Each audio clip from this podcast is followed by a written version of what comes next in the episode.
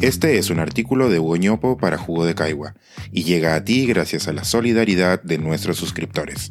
Si aún no estás suscrito, puedes hacerlo en www.jugodecaigua.pe. Una buena noticia que no fue noticia. Un análisis de la inversión pública que alcanzó récord en el Perú. Estaba a punto de escribir mi columna para Jugo de Caigua y tenía el tema más o menos rumiado cuando apareció en mi pantalla un hilo de Twitter que llamó mi atención. David Grandes, funcionario del Ministerio de Economía y Finanzas, MEF, ha compartido que el 2021 hemos alcanzado un récord histórico de ejecución de presupuesto. Medido en miles de millones de soles, después de haber estado por ocho años alrededor de los 30, este 2021 casi hemos alcanzado los 40. Se trata de una gran noticia que venía pasando desapercibida. Me puse a indagar, tanto con colegas como en Google, y no encontré rastros de ella. El MEF había publicado una nota de prensa, este reciente 1 de enero, con un análisis detallado acerca de este hito. ¿Por qué no había aparecido en los diarios, la radio o la televisión? ¿Se trató de dejadez fiestera o de comportamiento estratégico? No tengo una respuesta clara, así que dejaré a los medios tradicionales seguir su rumbo ante mi mirada decepcionada. Parafraseando a uno de esos ídolos de mi generación, les diría, no culpen a las redes, no culpen a la gente, no culpen a los políticos. ¿Será que no dan la talla?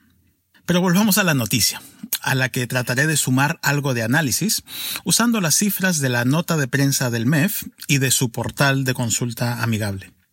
Durante el reciente 2021, la inversión pública creció 38% respecto al año anterior. Una pregunta que se está poniendo de moda entre los analistas al mirar estos datos de cierre de año es, ¿cuánto de esto es rebote y cuánto es crecimiento adicional? Por lo general la respuesta no es sencilla. Pero si consideramos que la caída en inversión pública del 2020 respecto al año anterior fue 11%, aquí hay mucho más que rebote. En los años recientes, el mayor crecimiento que habíamos logrado se dio en 2018, con un 14% frente al año anterior. Así que el 38% alcanzado parece muy meritorio.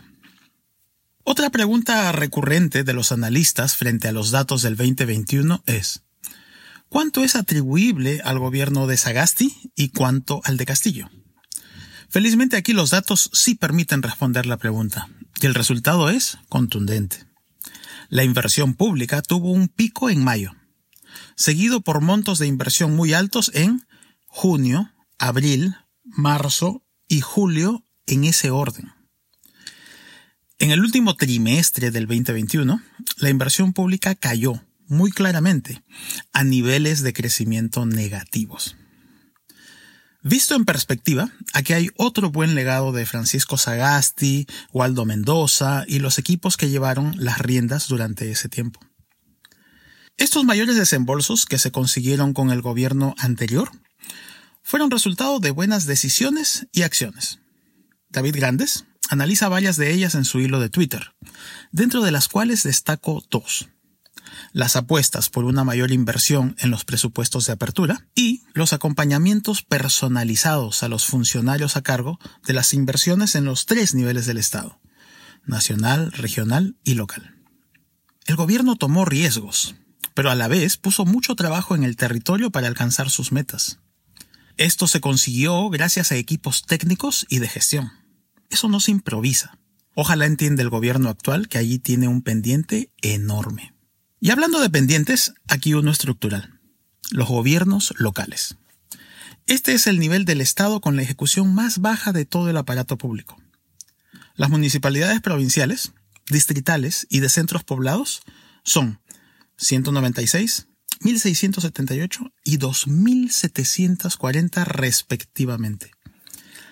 Tener tantas entidades de ejecución presupuestal atomiza el gasto y hace difícil la coordinación. Pero hay un problema adicional, originado por la ley del canon.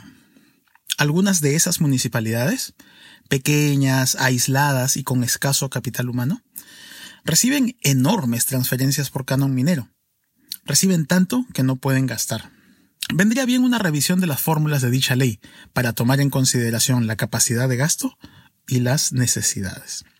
Luis Luis, con quien chateaba esta mañana sobre la noticia que no fue noticia, me hizo dos preguntas que resultan importantes para dimensionarla. Primero, ¿cuánto del aumento de la inversión pública está explicado por el gasto en salud, vacunas, infraestructura y personal? Y segundo, ¿cuánto por la inflación? De los 38 puntos porcentuales que aumentó la inversión, entre 10 y 12 corresponden al aumento en gastos de salud y cerca de 7 a la inflación. Entonces, el aumento de la inversión pública, neto de salud e inflación, estaría alrededor de los 20 puntos porcentuales. Aún puede verse como un logro, pero hacen bien estos paños fríos para dimensionar mejor las cifras. Hemos ganado, pero tampoco nos seguimos con triunfalismos.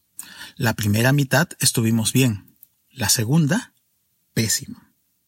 Otro antídoto contra los triunfalismos es la mirada comparada. Hace unos meses, CEPAL ya advertía que casi todos los países de América Latina venían aumentando sus inversiones públicas.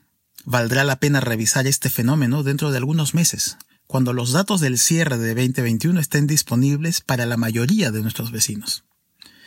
Hemos batido nuestro propio récord, pero seguramente varios países lo han hecho también. Pero más allá de aplaudir nuestro aumento en la inversión pública, con entusiasmo o con paños fríos, también hay que abrir paso a la discusión que sigue pendiente, la calidad del gasto. No basta con gastar más, hay que hacerlo mejor. Para lograrlo, hay que introducir mayor eficiencia en el gasto público y equidad en sus resultados. Esto da para muchos debates. Que el 2022 nos regale oportunidades para ello. Este es un artículo de Hugo para Jugo de Caigua y llega a ti gracias a la solidaridad de nuestros suscriptores. Si aún no estás suscrito, puedes hacerlo en www.jugodecaigua.pe.